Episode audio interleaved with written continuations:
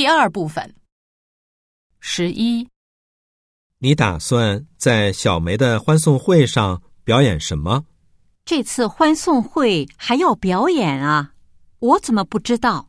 我上周让马林告诉你，他没把消息带到。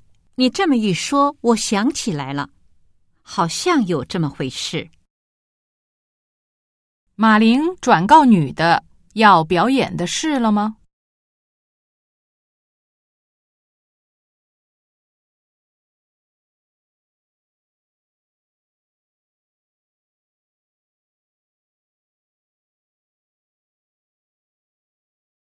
十二，刚才开会时，李处长问的那个问题太难了。是啊，大家都沉默了很久，气氛挺尴尬的。李处长就是这样，会突然问一些谁都没有准备的问题。这也许是他的策略。这样一来，每个人都不敢放松了。从对话中可以知道什么？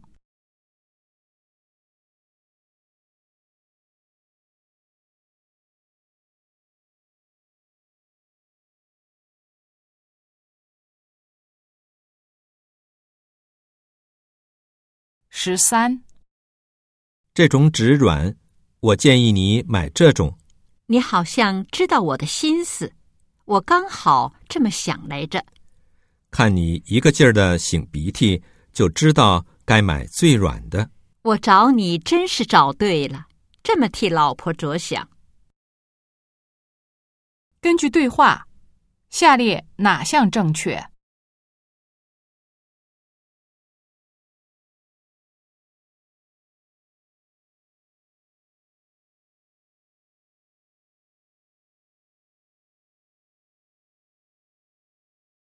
十四，要是物价不涨的话，我们现在的生活该多好啊！这不是废话吗？物价不涨，光工资涨，哪儿有那么好的事啊？可是物价的涨幅比工资大，要是反过来就好了。我看呀，用不着买的东西少买点儿，咱的生活也会轻松不少。难的是什么意思？